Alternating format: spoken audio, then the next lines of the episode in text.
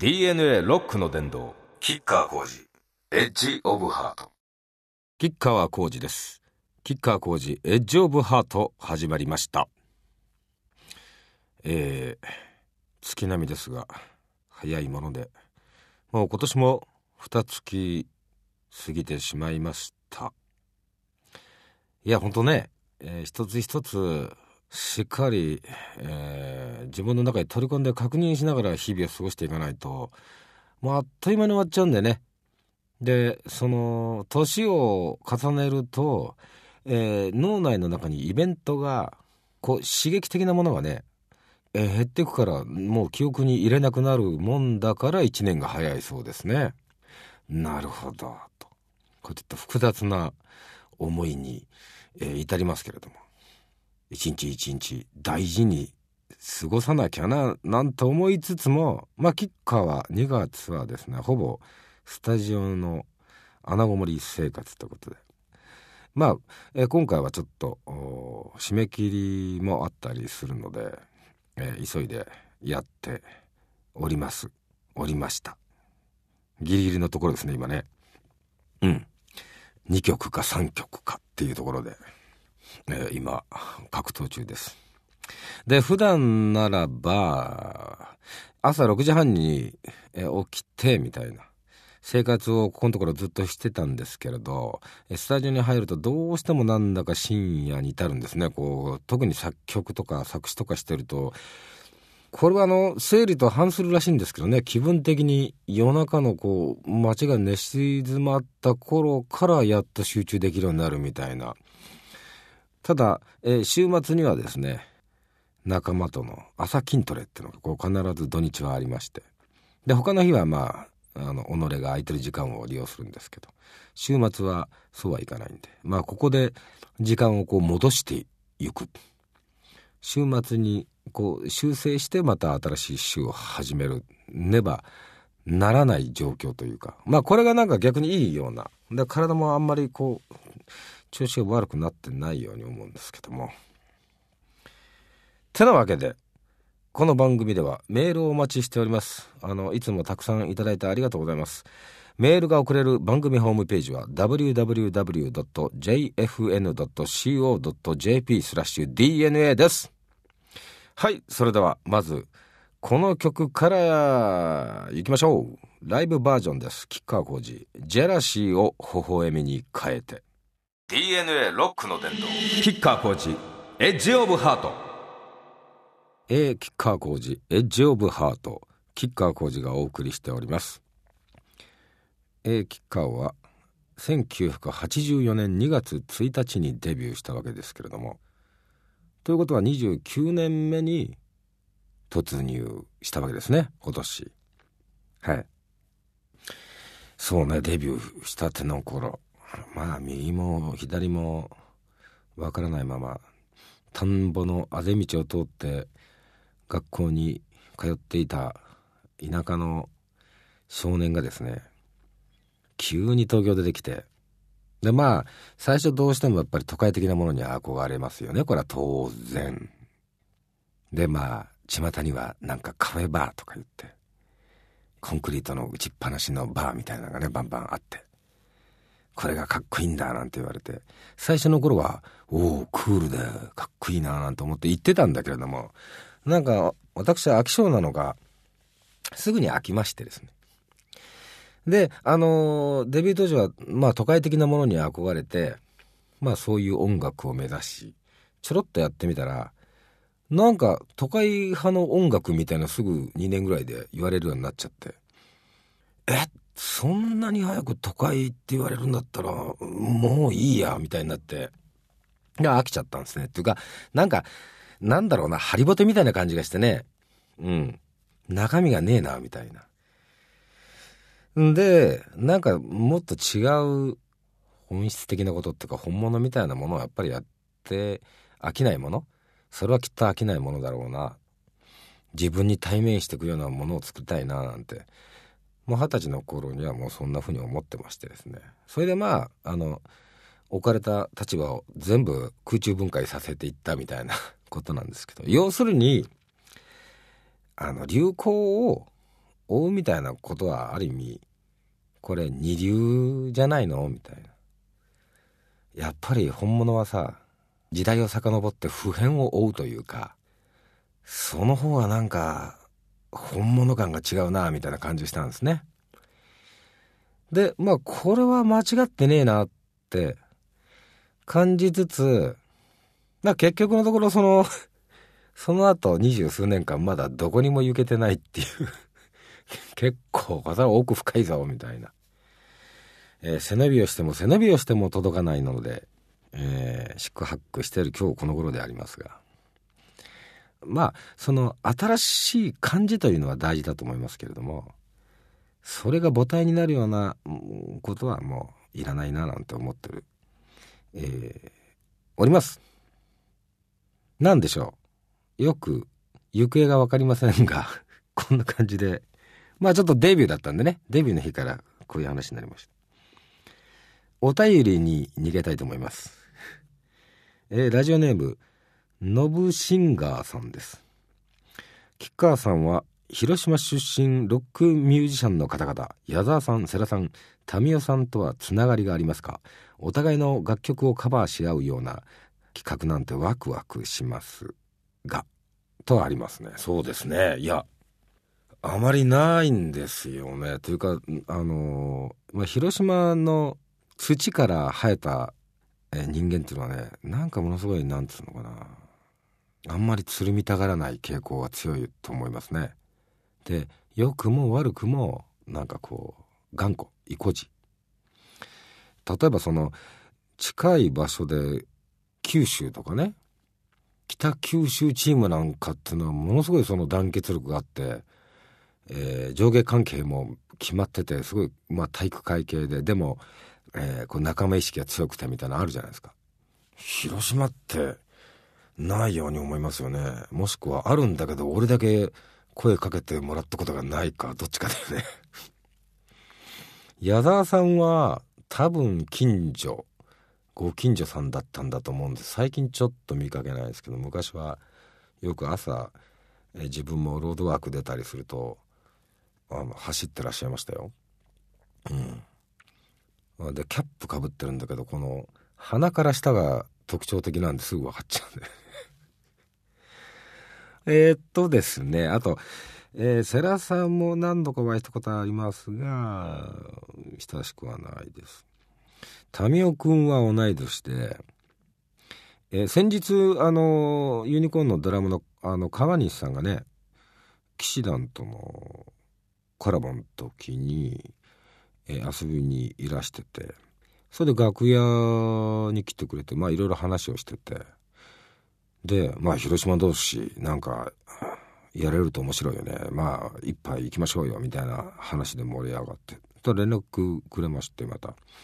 いや民生も一緒に飲もうって言ってるよみたいなのはいただいたんですけどその後自分もちょっと仕事に追われて現状まだ何もないですけれどもまあ同い年だし、えー、どっかで、えー、会う機会が近々あるんじゃないかなと思います。で実はその学生バンド時代にはね、えー、広島ってすごくあのアマチュアのむこうが盛り上がってた時期で学校辞めて自宅にスタジオを作って親父さんが洋服屋さんでねでスタジオを作ったドラマがいたんですよ。で今もプロでビシバシやってますけどハードロック。でビーズなんかもやったりしてたかな彼は。そこにやっぱりみんな集まってもう寝泊まりしながらいろんなバンドがごっちゃになってねそこに民生君はねいつもいたんですよね。ただねあんまりこう出しゃばる方じゃなくてねな、まあ、頭脳派だよね今考えたらね。だからユニコーンがデビューした時に周りの連中と「あいつだよね」っていう、うん、だから当時はすごくその派手な感じじゃなかったですよね。まあ今もそうだよね。どっちかっていうとこう知能犯的な感じで、ね、当時もいろいろ考えてたんだろうなっていうね。で俺なんかほらあのお調子乗りの方だからさ結構ワイワイガヤガヤやってね。うん。あのあまりだから住むことはなかったですけどなんかやれるといいと思いますねこれからね。この年になるとまあ己のその個性をうまく交わらせることもやっとできるかもしれないですね。なんてことで一曲。俺この曲大好きだったんだよね。ユニコーンで大迷惑。DNA ロックの殿堂。キッカー工事エッジオブハートキッカー工事がお送りしております。続いてはメッセージ、えー、ラジオネーム神々聖人さんです、えー、キッカーさんが今まで付き合った女性の中でん？ヒステリーな方はいましたか？うちの奥さんはかなりのヒステリー星人で凶暴です。休みの日にうちでぼーっとしてたりするとすぐに説教されます。ヒステリーから身を守る方法を知りたいのですが。そうね。あの長く付き合った人は比較的ねそういう傾向にないそういう人をこう好んでいたような気がするんですけどね。だからあまりその長期にわたってヒステリーにさらされたことはないような。ただまあ経験は体験はあるので神々聖人さんがおっしゃってることはもうよくわかりますけどこれはどうするかねなんてさっきねラジオをこれ収録する前にスタッフの皆さんと話してたらちなみに元伊右衛門の吉井君はですねこれ吉井君の持論ですか？えー、女性は43歳まではヒステリーなんだって。基本的に。だから女性が43歳になるまで我慢するしかないと。こういう これ何が 基準になってんだろうな。ごめんなさいね。俺はわからないな。でもねあれだよ。だから俺はどうしてるかっていうとキッチンでまあ昔からそうなんだけど、横になって一緒に料理をすればいいんだよね。そうすると、わーって来るじゃない。わーって来た時に、ああ、そこ、あそこの、ちょっと火が強いんじゃない？とかっつって話を変えると、ああ、と言って、こう話が一回途切れるんだよね。キッチントークって顔を合わさなくてもいいじゃない？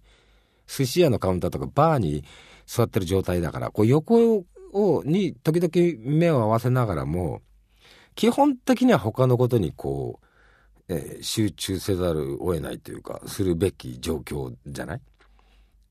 そうするとね案外その頂点までいかずにこううまく促せるというか避けられるような気がするんだよね。どうですか？今度やってみてください。え結構うまくいくと思うんだけどね。でもしょうがないね。女の人はねああのたまっただけはあの常にこう喋って出さないと男とやっぱそこちょっと違うんだよねきっとね。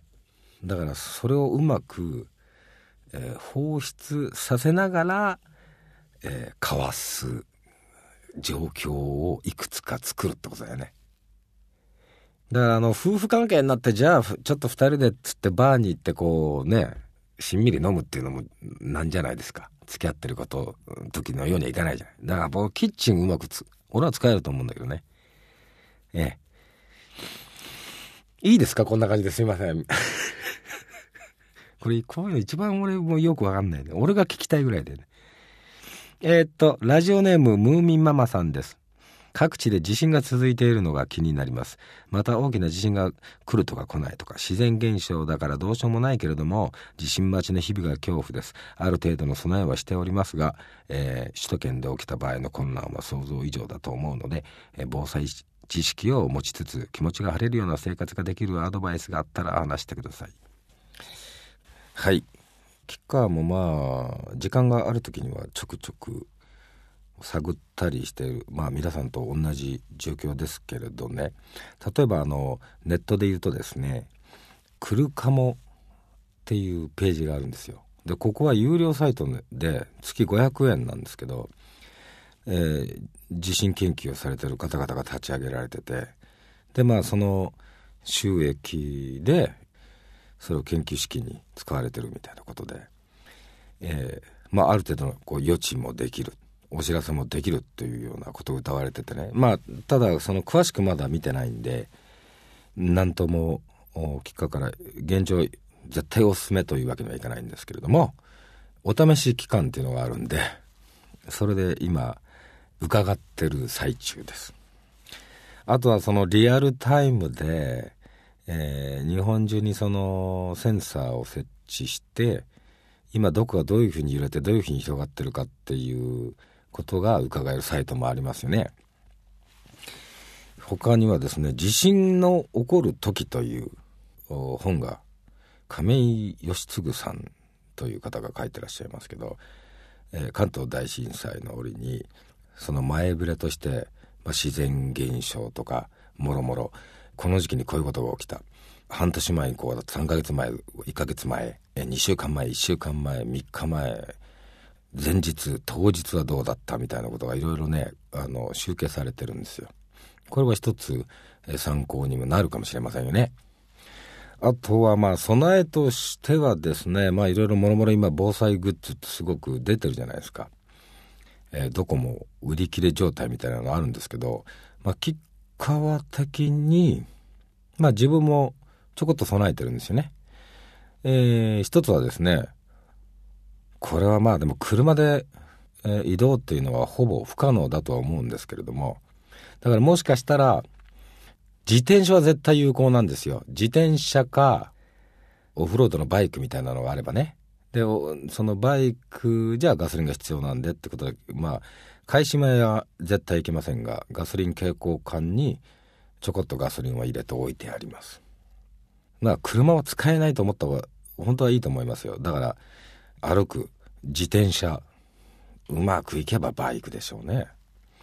これあのあくまでも吉川個人の考えですけどね。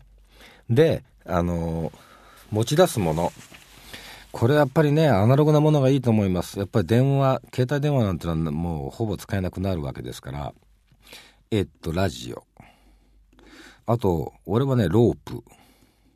これはいくつかの結び方が分かってればものすごい有効です。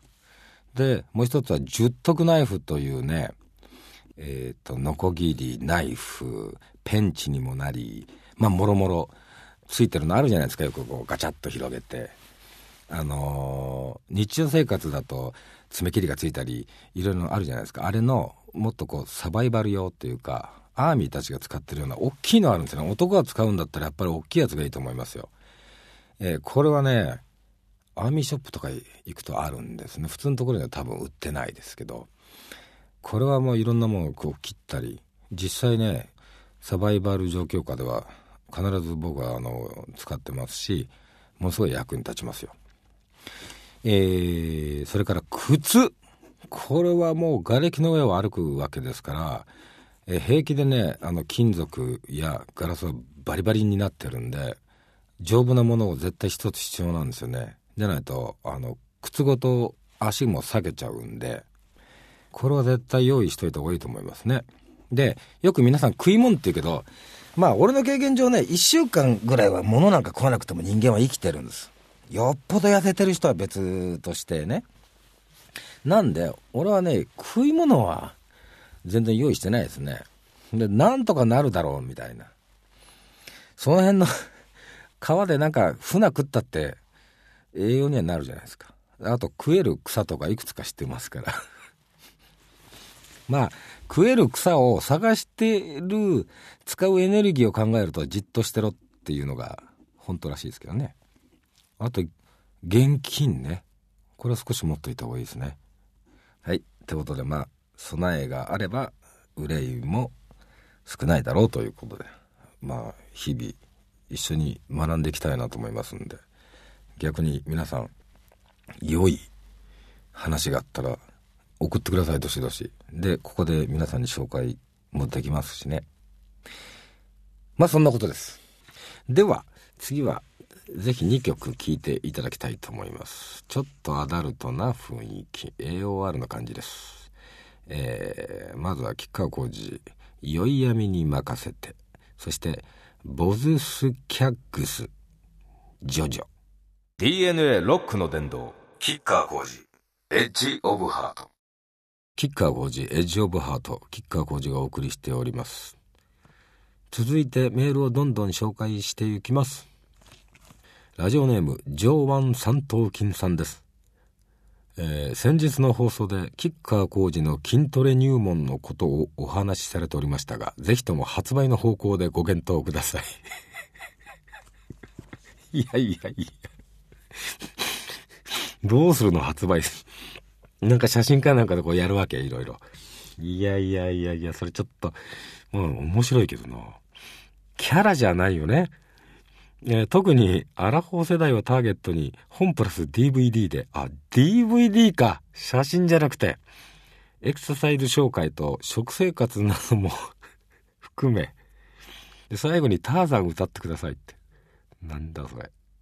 まあね、あれですよ。俺の場合は、基本的に、その辺の森とかね、公園とかで十分やれるので、その本と DVD の予算を最初に使っていただければ、あとはタダですから。これ、スポーツクラブやってる人怒られちゃうかもしれないけど。結構ね、できるのよ。本当に。うん。まあ、あと、ある程度、まあ、あの、正しい知識を持っとかないと、あの、バランス悪くなるね。鍛えられてるとこと鍛えられてないとこのバランスが悪くなるので。で、僕は、えーその確認をどこでしてるかっていうと、スポーツトレーナーという、まあ、定期的に、その、トレーナーさんのとこに通って、まあ、あの、古傷がいっぱいあるんでね、リハビリをやりながら、どうしても、やっていかなきゃ、逆に体壊れちゃうんで、時々通うんですけどね、その時にいろいろね、指摘してくれるわけですよ。あの、ここは鍛えすぎで、ここはやらなすぎとか。で、それで、いろんな体のバランスが、今度、ここに比重が集中して、ここが悪くなるんで、みたいなことを先に教えてくれたりね。で、それを教わりながらいろいろ学べたんでね、ああ、じゃあこうこうこうやって、これは何十回で、これはこれぐらいにしとこうみたいなことが、まあ、素人考えですけどね。なんか、一応は、このバランスがこう少しずつ取れてきてるのかなという。ただまあ、その程度ですけどね。うん。まあ、傾向としては、えもともとその、水の中で体を作ってきて、きたものですから、下半身が圧倒的にやっぱり弱かったので、足腰の方を重点的にやってますね。そうじゃなくてもね、足ばっかり細くて上がでかいんでね。これでまた泳ぐともうどんどんどんどん上半身ばっかりあのなんかこうエイみたいになっちゃうよね。そうすると二足歩行しんどいんだよね。だからまああんまり泳がないようにはしておりますが。そう、なるほど。本プラス DVD ね。これはじゃあ、会社の会議にかけてみますか、今度 でも、これがさ、ものすごい、その、CD とか、あの、ね、アルバムより売れちゃったりすると、それはそれでショックだよね、なんかね。本業が変わってしまうではないか、みたいな。まあ、面白いご意見ありがとうございました。ラジオネーム、玄太のパパさんです。えー北方水湖伝の後書きで吉川さんの担当している感がありびっくりしました。吉川さんもこの物語がとても好きだということですが吉川さんはもし映画化のお話があったとしたならば小説中の登場人物で誰を演じてみたいですか？私も迷わず吉川さんは郊外をお願いします。ぜひ親父とりあえず羊の肉とまんじゅうだ。満頭だけどね。のセリフを吉川さんから聞きたいです。いや、これはね、あれですよ。まあ、北方健三さんは、飲み友達なんですけどね。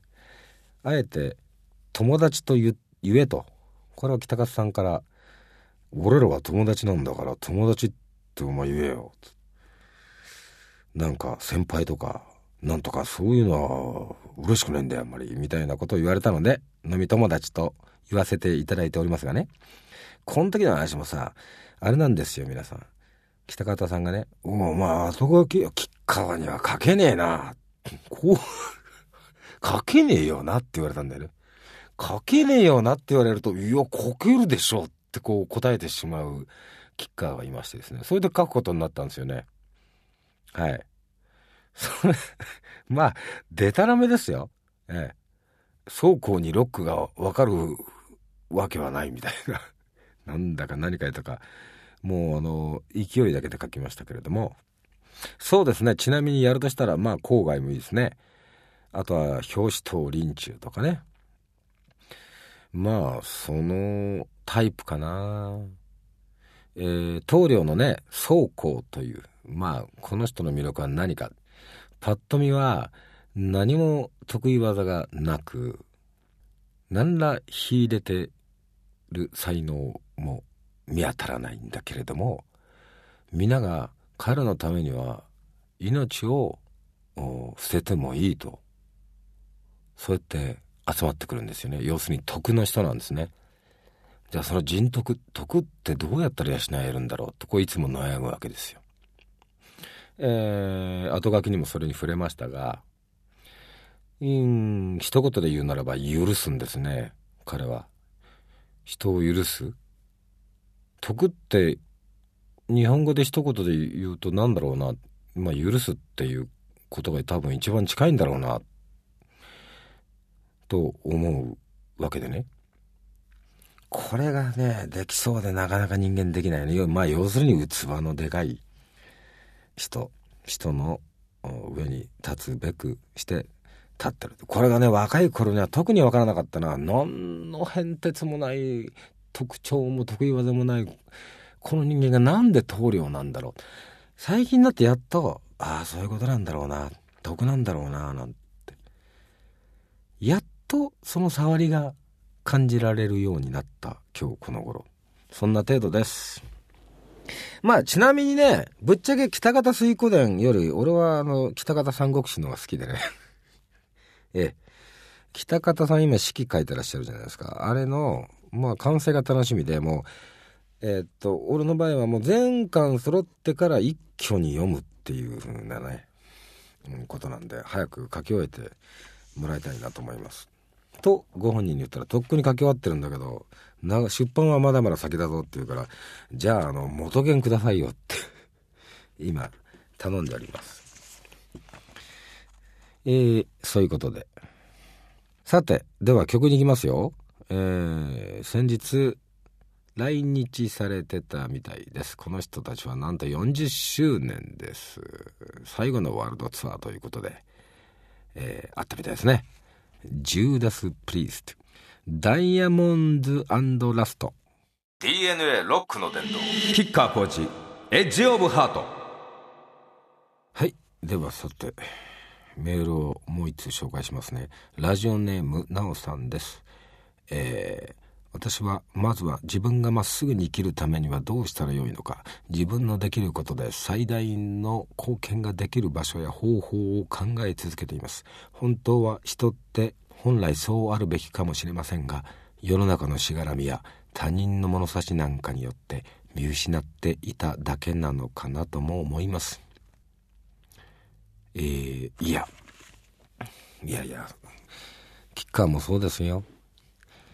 もうね、日々、いろいろ、その、迷いながら、悩みながら、でもなんとかちょっとでも一日一センチでも前に進まなきゃな、進んでやるぜ、みたいな。それで、えー、手探りでやっておりますよ。うん。だからそういう思うことが大事ですよね。うん。だから、どこに行くんだとかね、その目的、ゴールが何だとか、そんなことじゃなくていいんじゃないのかなと思いますね。それを胸に持って、ひたすらに先を、に向かって歩いていけるかどうかでいいんじゃないですかね。まあ、えー、高い山も歩き続ければいつかは頂上を越えられるという、そんなことですかね。でもあのコンプレックスの義援金の届け先もある程度発表できたんですけれどもこれも超えられるものと超えられないものがありましたね。ただその石巻と,、えーと、気仙沼の町はですねこれは全額そのお届けしたもの全てがその被災地の皆さんに間違いなく使われる。そしてそれをこちらも確認できる。そして、えー、いろいろ意見させてもらうこともできるというこの道がつながったのでねそうなったわけなんですけどなかなかこの国のシステムっていうのは難しいわけです。ええこれは日々ねまあ、あの代表者を立ててやってるんですけれどもなかなかね手強いね。人の世の中って俗世間っていうからね俗俗は手強いんです皆さんだ負けないようにしたいなと思いますねだから日本人はやっぱり従順に過ぎるっていうね、ところをやっぱりこい今こそ変えていかなきゃいけないんじゃないですかね。どうせ逆らったって狼には勝てないとかね。まあ、日本の歴史がそれを証明、残念ながら証明はしてるんですけどね。民から起こったものが、その、祭りごと、政権を倒して取って変わったっていう歴史は、日本にはほぼないですよね。まあ、明治維新がそれに近いとは言いたいけれども、あれもまあ、民から起こったとはまあ言い難いし、ということで、なかなか難しい、ここの国民は。和をもって尊しと、よく言えばそうですけど、悪く言えば神頼みというふうになってしまう。ところが、そこのところで言われる神っていうのは、大体皆さんあれですよ、懐をこう、自分の懐をプッとこう、出口にさせる連中が実は多かった。いろいろバレてきてますからね。微力でも集まれば大きな力になるということまあ、うん、毎日毎日俺もね、なんかそんなことばっかり考えながら、夜家帰ると、だいたいネットをチェックするんですよ。えー、今日はあの、原子力の小出さんはどういう話をされているかとか、徐々に個人が力つけていくしかないです。俺も何とも言えないですよね。ここでなんかかっこいいことが言えればいいんですけど、なんかそんなことは全然できないし。いやー、旗を掲げたのはいいけれども、かっこよくいかんすよね。でも、諦めずに、えー、頑張んべえと。DNA ロックの殿堂、キッカー工事、エッジオブハート。キッカー工事、エッジオブハート、キッカー工事がお送りしてきました。いかがだったでしょうか？まあ、ともかく、己の本分、まあ今音楽で3月からは舞台のお芝居をね、これ初経験でやりますけど、これもやっぱり幕末のね、お話なんですよ。非常に今とシンクロするところがあって。で、その中で運命に翻弄される男。まあ、吉川は侍やるんですけどね。うん。そこで縛られるわけですよね自分の存在そこで葛藤していきながらまあその男なりの答えを出していくわけですこれはまあ正しいのか正しくないかっていうのは別として、うん、でも、うん、個々がやっぱり葛藤をせざるを得ないっていうかするべき舞台時代はこれ同じだなっていうふうにねものすごいあの感じますね。今ちょっとずつそのシナリオが、えー、手元に届いたりしてるんですけれどもあこれは別に計算してこの時期になったわけじゃないんですけどね。あ俺はやるべき時にこれをもらってよかったななんて思いますね。で演じながらやっぱり考えていくわけですよね。うん。いいチャンスをもらったななんてね思いますはいそしてアルバムも徐々に、えー、曲楽曲作っていきますまあそこにうまく反映させられればいいなと、こういうふうに思っております。ということで、とにかく、まあいろいろ不安もあるし、難しいこともありますけど、皆さん、元気をキープして、日々過ごしていきましょう。ということで、メールをお待ちしておりますよ。メールが送れる番組ホームページは www.jfn.co.jp スラッシュ DNA です。えー、それではまた来月です。吉川浩司でした。